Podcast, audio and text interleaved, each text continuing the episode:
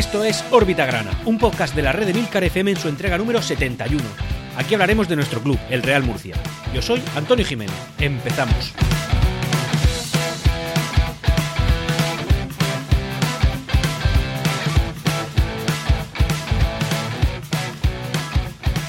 Y qué difícil es ser del Real Murcia. Pero qué difícil, ¿eh? Es algo que a la afición murcianista nos tienen que reconocer de una manera eh, soberbia, de una manera soberbia.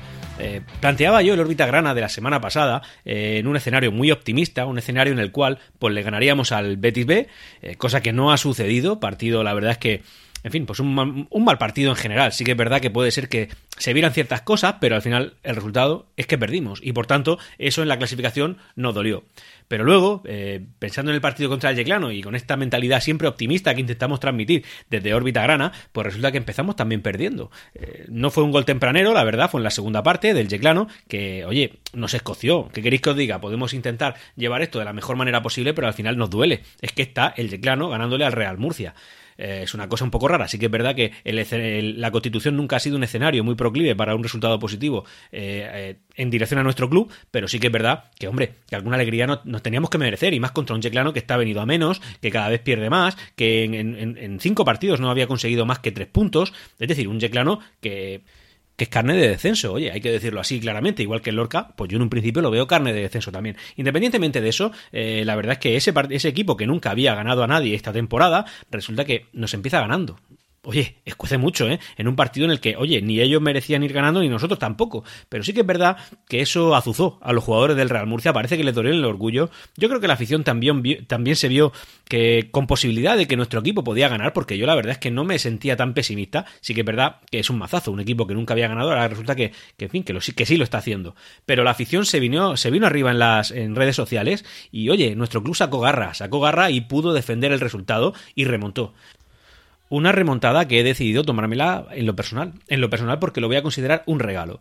Un regalo en el sentido de que hace dos días, es decir, el sábado pasado, eh, Orbita Grana cumplió dos años desde su primera entrega aquella entrega que hicimos en el estadio de la Condomina jugando contra la Universidad Católica en nuestra casa, pese de manera al menos, al menos sentimental. Y oye, cumpleaños para mí, dos, dos, dos años ya de órbita grana y que está siendo posible gracias a la gente que, que, participáis conmigo, que estáis aquí, sobre todo a la red de Milcar FM, que es la que desde un principio depositó, eh, bueno, pues la confianza, la confianza en este podcast y en este proyecto. Y por supuesto a, lo que, a los que siempre estáis ahí escuchándonos, a los que estáis ahí opinando y a los que, los que interactuáis conmigo. Oye, muchas gracias y dicho esto, vamos a empezar con el órbita grana número 71. Empezamos. Antes de empezar a hablar de las noticias en lo social que nuestro Real Murcia ha desprendido durante esta última semana, bueno, pues recomendado la, recomendaron la lectura de un artículo del diario El Confidencial en su versión por internet, es fácil de encontrar y si alguno lo quiere conseguir que me lo pida ya sea por Twitter o por Telegram, bueno, pues eh, un, artículo dedicado al caso del Racing Murcia. No concretamente al del Racing Murcia, sino al de la escuela de fútbol que está detrás de todo esto y sobre todo de su, de su bueno, dueño, entiendo yo. Un caso especial, específico, que además tiene muchas ramificaciones. Eh, yo que sé, cosas como por ejemplo el cobrarle a unos jugadores porque puedan entrenar con filiales o segundos filiales de equipos profesionales, además que compitan de manera en partidos oficiales, es decir, no, no en pachangas, no en, entre, no en amistosos, no en entrenamientos, no, no, participando en competiciones eh, reales de verdad, tercera división, sobre todo, por ejemplo, el caso del Rayo Vallecano C, eh, donde habían jugadores, pues evidentemente fuera de formas, pero que bueno, que pagaron su canon a la escuela de fútbol y por tanto lo pudieron meter en estos, en este tipo de equipos. Una opacidad muy exagerada, una cantidad de, no sé, encuentros muy descompensados, porque al final los jugadores que iban ahí querían, bueno, pagaban por aprender, no, pagaban, no, no eran pagados por competir. Creo que lo estoy dejando más o menos claro. En fin, un dueño muy fotogénico que aparece en fotos pues, con todo tipo de personajes públicos en el mundo de fútbol, sobre todo presume, según dice el diario El Confidencial, de una foto que tiene con, con bueno, pues con Leo Messi. Eh, el caso, sobre todo, de, del Real, del R. Murcia C, que creo que lo comenté alguna, en, un, en alguna ocasión, pero bueno, quiero, quiero centrarme un poquito más en esto. No sé si recordaréis, en la época de presidencia de Raúl Moro, que de repente en, territorial preferente nos salió un filial un filial que, oye, nadie se esperaba, nadie esperaba, que era el R. Murcia C, que competía con el propio escudo del Real Murcia. Es decir, no era una insinuación hacia otra cosa. Es decir, el R. Murcia C era el Real Murcia C. Eh, Después con el tiempo, por lo que fuera, pues el, como Raúl Moro tuvo que irse de aquí de la manera que se fue, pues entiendo yo que este tipo de acuerdos tan opacos dejaron de tener vigencia, y, al menos los presidentes posteriores, que bueno, tampoco que fueran unas perlas, pero algo raro vieron también, eh, bueno, pues terminaron con el convenio de colaboración y ese equipo pasó a transformarse en el Racing Murcia City. Es decir, la R de Real no era Real, era Racing Murcia y después la C no era de el tercer equipo eh, del club, sino que era City. Oye, qué historia más rara. Se filtraron una serie de escudos, dos concretamente. Uno era un triángulo claro en, Vamos, básicamente era el escudo del Real Murcia modificado, semi-modernizado, de una manera bastante cutre, por cierto, porque al final era como el Real Murcia con un reflejo, no hecho por ordenador, una cosa muy fea, donde ponía eh, R. Murcia 1913, que el 1913 yo no sé de dónde saldrá, a lo mejor es, no sé, el año de fundación de esa escuela de fútbol. A saber, en cualquier caso, eh, un escudo claramente hecho para intentar sustituir al nuestro. Y el R. Murcia C ya te hacía pensar que esto no era más que un plan B de Raúl Moro de intentar hacer que el Real Murcia pues dejase de estar y que tuviera un sucesor como tantos otros equipos han hecho y como tantos años llevamos nosotros peleando por que no nos suceda. Es decir, va, claramente era el plan B del, del, del Real Murcia. Por circunstancias de la vida, pues bueno, el Real Murcia salió maltrecho de todo eso, pero sí que es verdad que salió con una segunda oportunidad, la oportunidad de poder ponernos al día, de intentar hacer que nuestro club previviera, el real, el, auténtico, ¿vale? Y eh, que ese R. Murcia C tuviera que convertirse en otra cosa. Y entonces generó un escudo, también similar al del Real Murcia, circular, ese lo conoceréis porque es el oficial ahora mismo con el que están compitiendo, eh, con su, eh, bueno, por la parte externa del club blanca y el centro del círculo rojo, oye, los colores del Real Murcia, con siete coronas dentro, claramente es un escudo inspirado en el nuestro. Bueno, pues ese es el Racing Murcia City, equipo que parece que no está encontrando cabida en la ciudad de Murcia, porque hasta no hace mucho competía, bueno, el año pasado competía en la preferente autonómica, han ascendido a tercera división y han dejado de competir en el Barnés, que era donde lo hacían el año pasado, a competir en Torre Pacheco cosa que ya he dicho en alguna ocasión, oye, pues genial, a Torre Pacheco. Pero realmente este sí, yo creo que este ha sido quizá el intento más burdo, más descarado y desde luego más directo de ataque a nuestro Real Murcia, por encima de lo que haya podido hacer. Bueno, eh, yo entiendo que el, el, Ciudad de Murcia antiguo no era un equipo que intentara sustituirnos, creo que era un equipo que intentó competir contra nosotros y que no intentaba, bueno, evidentemente intentaba captar afición y la afición de Murcia pues puede estar relativamente limitada. Somos la séptima ciudad de España, pero tampoco somos una gran metrópolis. Así que, oye, ellos, yo creo que ellos intentaron jugar de una manera más o menos limpia. En la Universidad Católica, pues creo que va a lo suyo. Realmente entiendo que está intentando ofrecer un producto que sí que puede captar algo de, no sé, del Real Murcia, de algún aficionado de estos desvalidos que no tienen muy claro sus gustos hasta que no se lo ponen delante. Por ejemplo, no sé, bueno, pues en fin, gente que no tiene tan, tan claro como tú o como yo de qué equipo son. ¿Vale? Entiendo que más o menos estos clubes pueden competir de una manera más o menos limpia, pero estos no, estos fueron a atacar directamente. Eh, es un equipo que, bueno, y como ya sabéis, en la ciudad de Murcia, junto a la Universidad Católica, y el Racing Murcia son los dos que van a competir este año en Copa del Rey. El Real Murcia, pues desgraciadamente no va a estar. Bueno, pues está haciendo una cosa rarísima, como vosotros sabréis. Eh, si no lo habéis leído en redes sociales, os lo digo yo. Está fichando a jugadores de primer orden, eh, por uno que viene del Manchester, del Manchester City, eh, ha intentado fichar a, a Samuel Eto'o, es decir, hablamos de eso, para un partido. El partido que van a disputar en Copa del Rey contra el Levante unas historias muy raras que es lo que se deriva y lo que esta liga tan totalmente adulterada está permitiendo, lo permite. ¿Por qué? Porque tiene esa cabida. Sinceramente, seamos honestos, tenemos una liga horrible, una liga malísima, una liga que da lugar, da pie a este tipo de prácticas de fútbol sucio, de, en fin, una historia, una historia. Yo cada día, sinceramente, me desencanta más el fútbol, pero no por el fútbol en sí, sino por el cómo se organiza en España. Creo que tenemos una liga de pandereta directamente. Y creo que esto lo demuestra día a día, porque se permiten prácticas raras, extrañas, que perjudican a otros. Eh, ahora, por ejemplo, mm, por, añadir un poquito más de leña al fuego de la liga, eh, bueno, pues el tema de que de la, de la deuda esta que tiene el Fútbol Club Barcelona, parece que una deuda rondando los 30 millones de euros, una deuda que ya ha dicho que, lo va a tener difícil de pagar. No sé si ha llegado a afirmar que no la, que no la puede pagar. Entiendo yo que tal. Eh, pero bueno, en cualquier caso, esto, ¿sabes qué, ¿sabéis qué repercusión ha tenido para el Barça? Pues hombre, a corto plazo, ninguna. ¿Ya a medio plazo? Ninguna. Y si no pagara, ¿qué pasaría? Os lo digo yo, nada. Porque el Barça al final es un, es un en fin, pues es una fuente de generar ingresos fuertes para la liga y da caché. Pues es verdad, pero oye, mientras tanto, a los equipos más humildes, a los equipos que pretendemos ser grandes, pero que nos intentan, eh, pero, pero que no lo tenemos tan fácil como lo puede tener un Barça o un Madrid, al que le llueven los millones cada vez que compite con, la, con los derechos televisivos, bueno, pues eh, al Barça y al Madrid no lo pueden tocar porque, ojo, cuidadito, que estos equipos generan mucho valor para la liga, pese a que no nos paguen, pese a que dejen pufos, no pasa nada Pero el Real Murcia aquí está pico pala pagando, como el Real Murcia otros tantos que no han podido llegar al, momento en el que estamos nosotros, pero al final es esto. y todo este tiempo para hacer una crítica del tipo de liga que tenemos, que permite cosas como el Racing Murcia, que permiten clubes endeudados, pero como dan caché, oye, pues le vamos a ir intentando echar un capote y vamos a machacar al pequeño, pese a que, que intente pagar, porque, porque, en fin, pues porque tenemos que intentar exprimir. Oye, esto es lo que estamos viviendo, lo que nos ha tocado es la liga del capitalismo, es la liga de, los jugadores diva, jugadores que son más modelos que jugadores de fútbol. Eh, creo que está todo muy desvirtuado. Dicho eso, vamos a pasar a otro caso porque ya veis que soy bastante crítico con el tema de la liga porque creo que esto se ha organizado fatal. Se ha organizado fatal la segunda vez, se ha organizado mal los descensos y ascensos administrativos, el hoy te salvo, mañana te desciendo, en fin, historias. Aquí hay de muchas cosas pero cada vez le, están comiendo más eh, espacio al deporte. Cada vez hay menos deporte y más factores externos.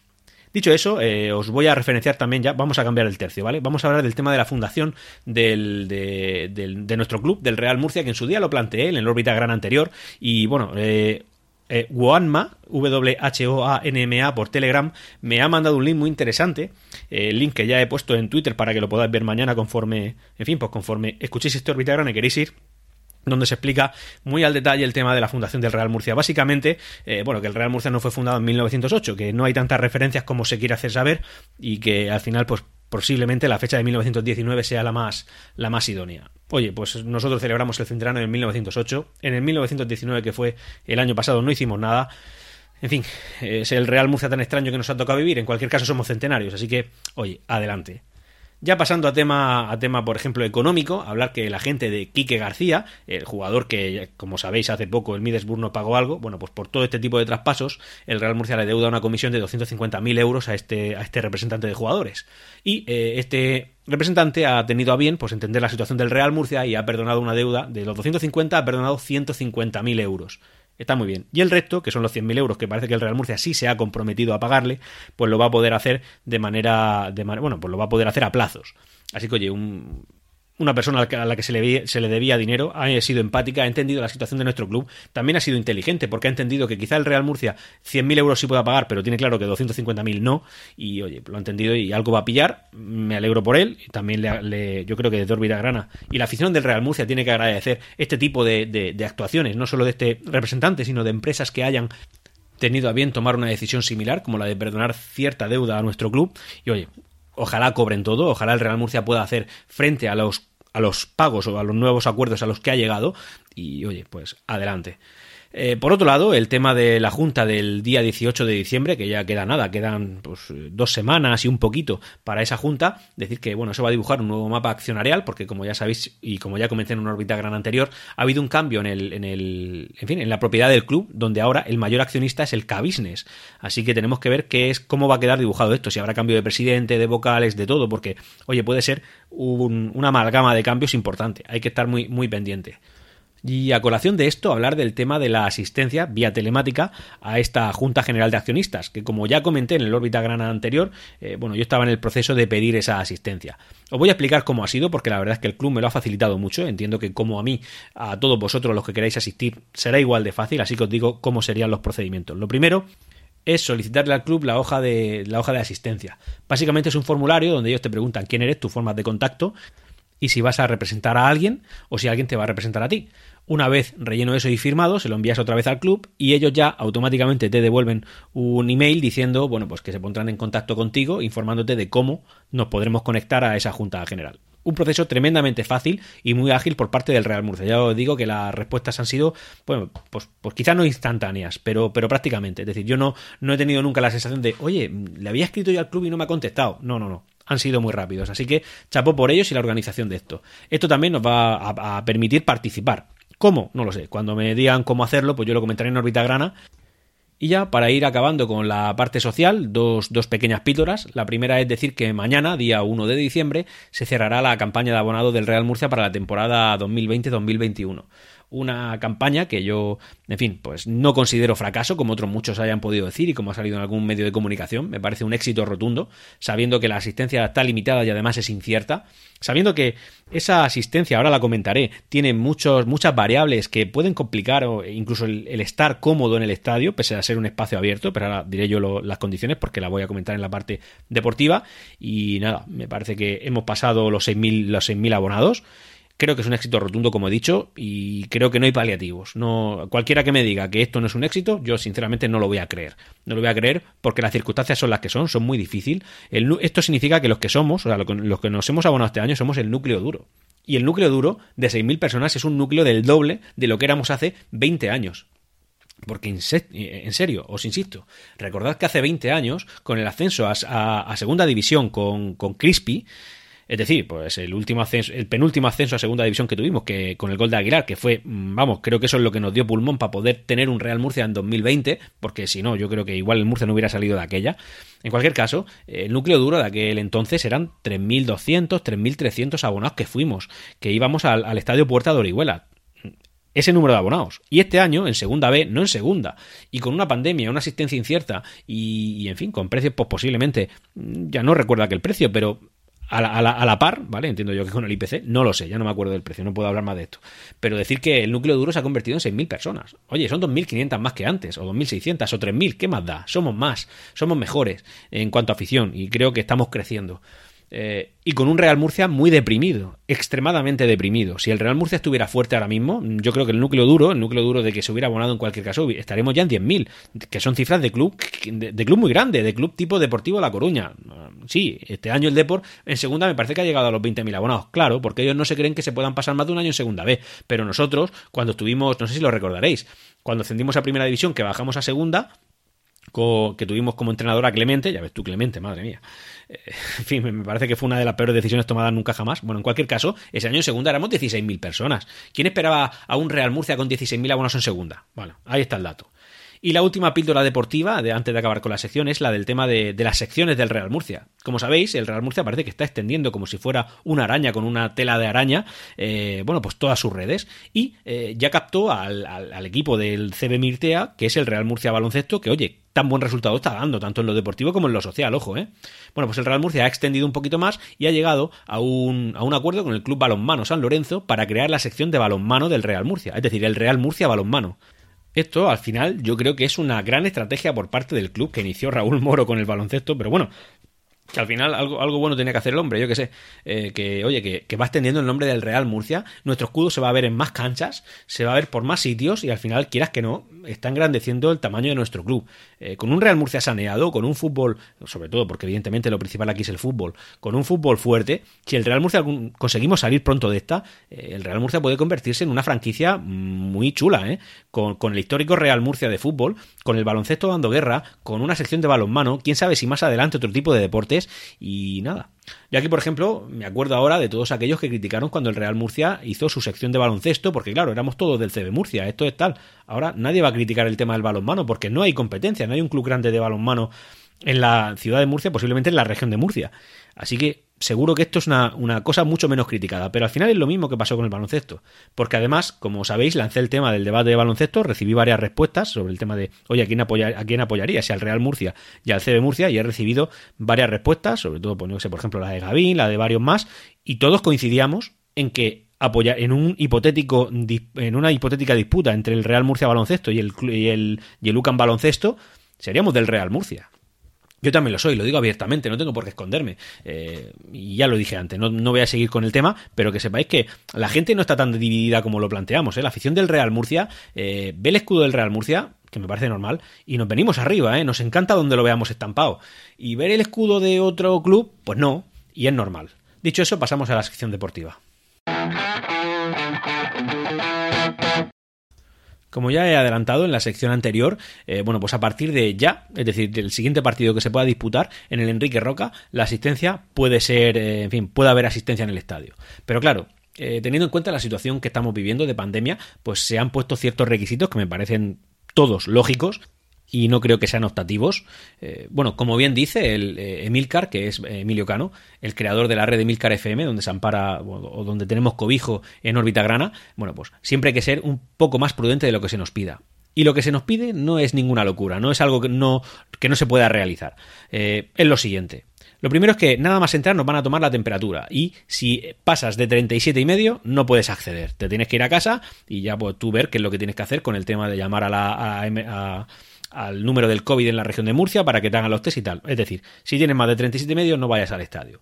Por otro lado, siempre tenemos que estar sentados, no podemos desplazarnos libremente por el estadio. Hay que, tiene que haber un asiento de separación entre una persona y otra, al menos un asiento. Tranquilos, en Enrique Roca podemos tener lo que queramos, porque es un estadio pues muy grande. Por otro lado, tampoco podemos comer ni beber nada en el estadio excepto agua. Lógico. Durante todo el tiempo tenemos que llevar mascarilla, pues lógico también, que queréis que os diga. También os digo que la separación de un asiento, que era el requisito anterior, eh, pues no, no son el metro y medio o dos metros que nos piden, es, menos. O sea que llevar mascarilla es, eh, yo creo que un must have. Tenemos que, que llevarlo. Y también tiene que haber un registro de los asistentes. Entiendo que nos tendremos que identificar a la hora de acceder. Oye, pues son una serie de requisitos que están dentro de la normalidad, que me parece que se pueden cumplir, que son muy realizables y también que al tener nosotros un estadio tan grande, pues nos benefician respecto a otros clubes. Genial.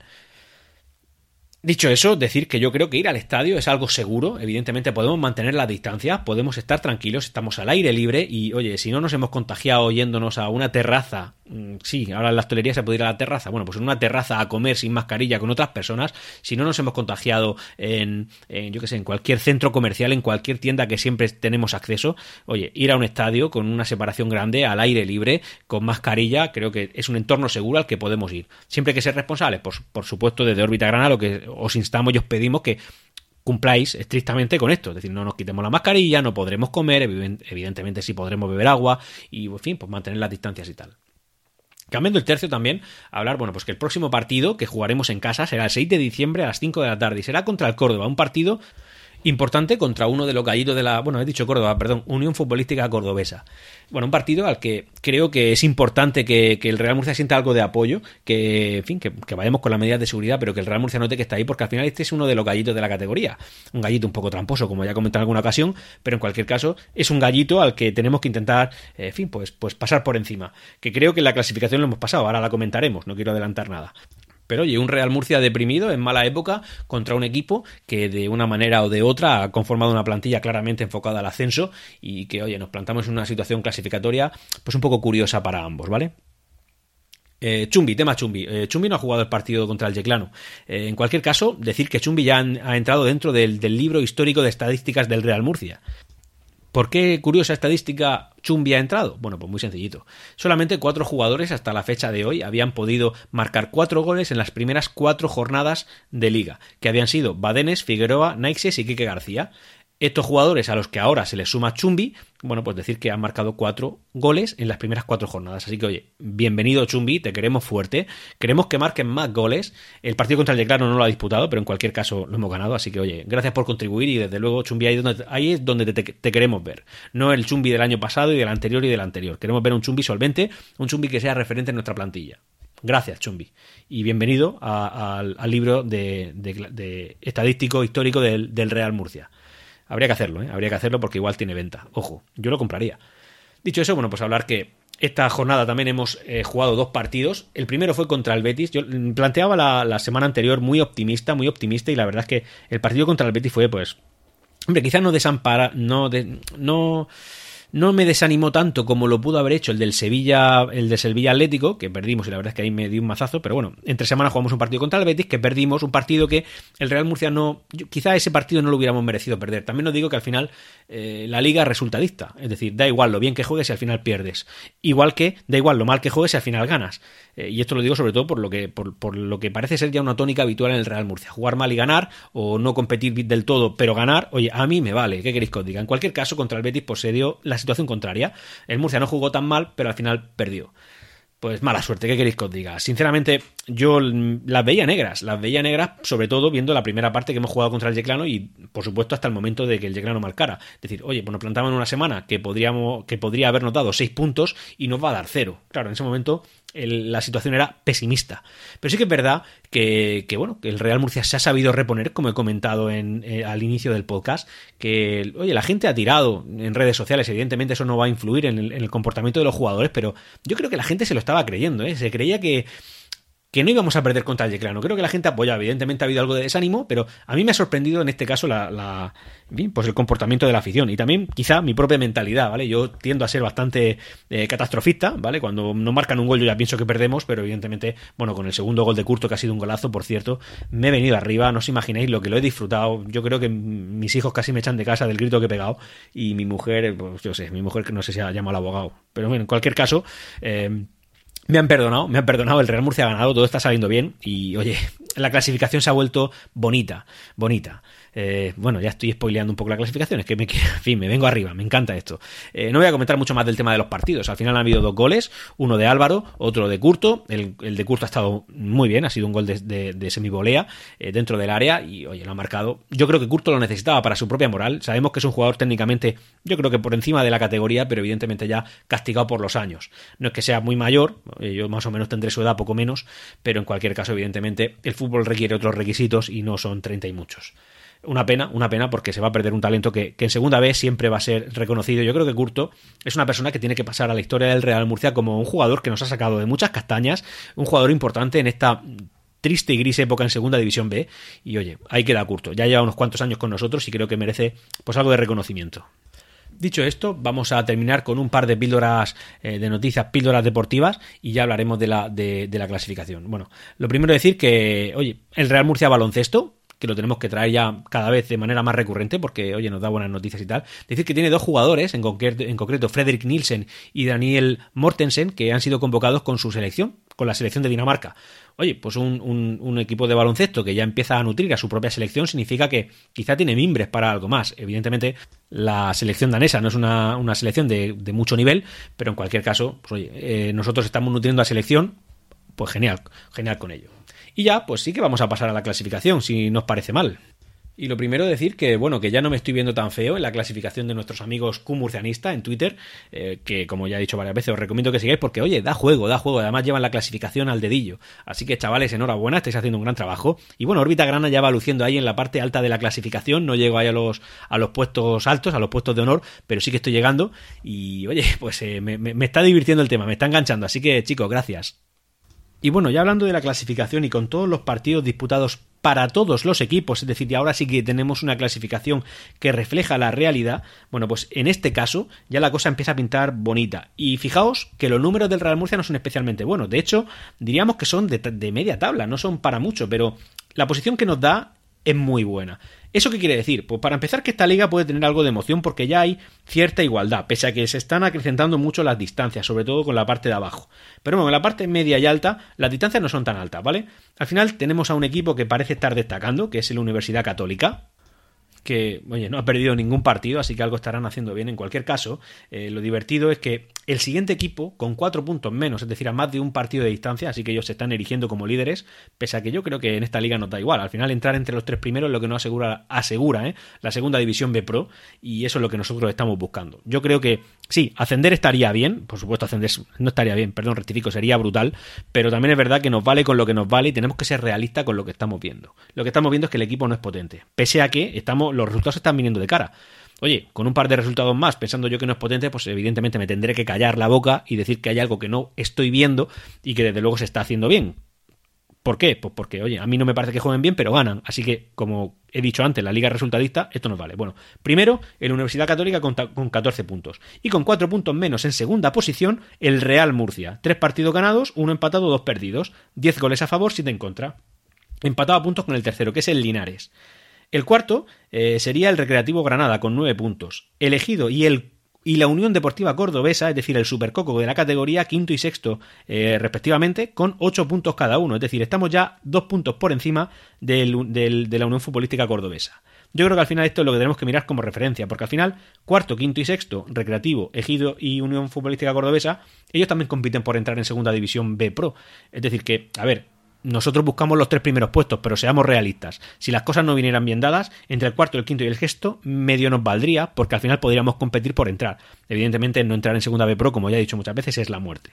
Y luego ya, con un punto menos, en séptima posición y ya en puesto de los que luchan por quedarse en segunda división B normalita, es decir, la cuarta categoría, o descender a tercera división, el Betis con siete puntos, el Sevilla Atlético con seis puntos y con la mitad de este, es decir, con tres puntos, Lorca y Yeclano. La verdad es que eh, cuando se estaba, estábamos jugando el partido, íbamos perdiendo contra el Yeclano.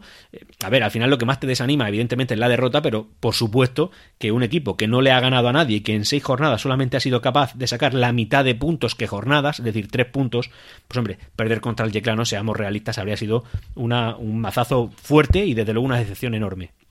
El Real Murcia se ha repuesto, el Real Murcia ha competido y ya le está sacando al séptimo, que sería el primero que no competiría por, eh, por la segunda B Pro, eh, le sacamos ya tres puntos, que es un partido. Y eh, tres puntos, cuatro al Sevilla Atlético y 7 puntos a los dos vicecolistas, que al final esto es lo que tenemos que mirar sobre todo. A ver, primero, lo primero que tenemos que mirar es alejarnos del séptimo puesto, es decir, ahora mismo estamos a 3 puntos. Bueno, va. Y por supuesto intentar alejarnos del cuarto, si es que es posible, al que le sacamos un punto. Daos cuenta que desde el puesto octavo con 6 puntos hasta nosotros está la cosa muy comprimida, desde el puesto 2 al puesto 8. Así que no podemos perder el ojo, pero desde luego estamos haciéndolo muy bien. Si le ganáramos al Córdoba, y yo creo que es posible en casa con algo de público, eh, podríamos dar un golpecito sobre la mesa. Si el Universidad Católica no ganara, que oye, ya le va tocando, estadísticamente tiene que ir perdiendo ya, eh, nos quedaremos a un punto del líder si es que nosotros ganamos. Evidentemente son situaciones hipotéticas que no tienen por qué cumplirse, pero oye, hay que mirar, hay que mirar hacia adelante y yo confío en mi club. Eh, la cosa se podría quedar bonita. Yo el Linares no lo veo ahí conservando ese, tercer puesto, pero bueno, tampoco se lo veo al Recreativo Granada ni al Ejido es el Córdoba el que me puede dar, la Unión Futbolística Cordobesa, perdón, es que me, falla. Bueno, es ese equipo el único que me puede dar un poco de, de miedito. Dicho eso, somos el Real Murcia, el miedo va en nuestra sangre, lo disfrutamos, lo saboreamos y estamos segundos. Señores, disfruten de la semana, disfruten mucho de la semana porque como le ganemos al Córdoba la cosa se pone muy bonita. Hasta aquí esta entrega de Órbita Grana. Puedes ponerte en contacto conmigo a través de Twitter en arroba Órbita Grana. Hasta la próxima. Siempre Real Murcia.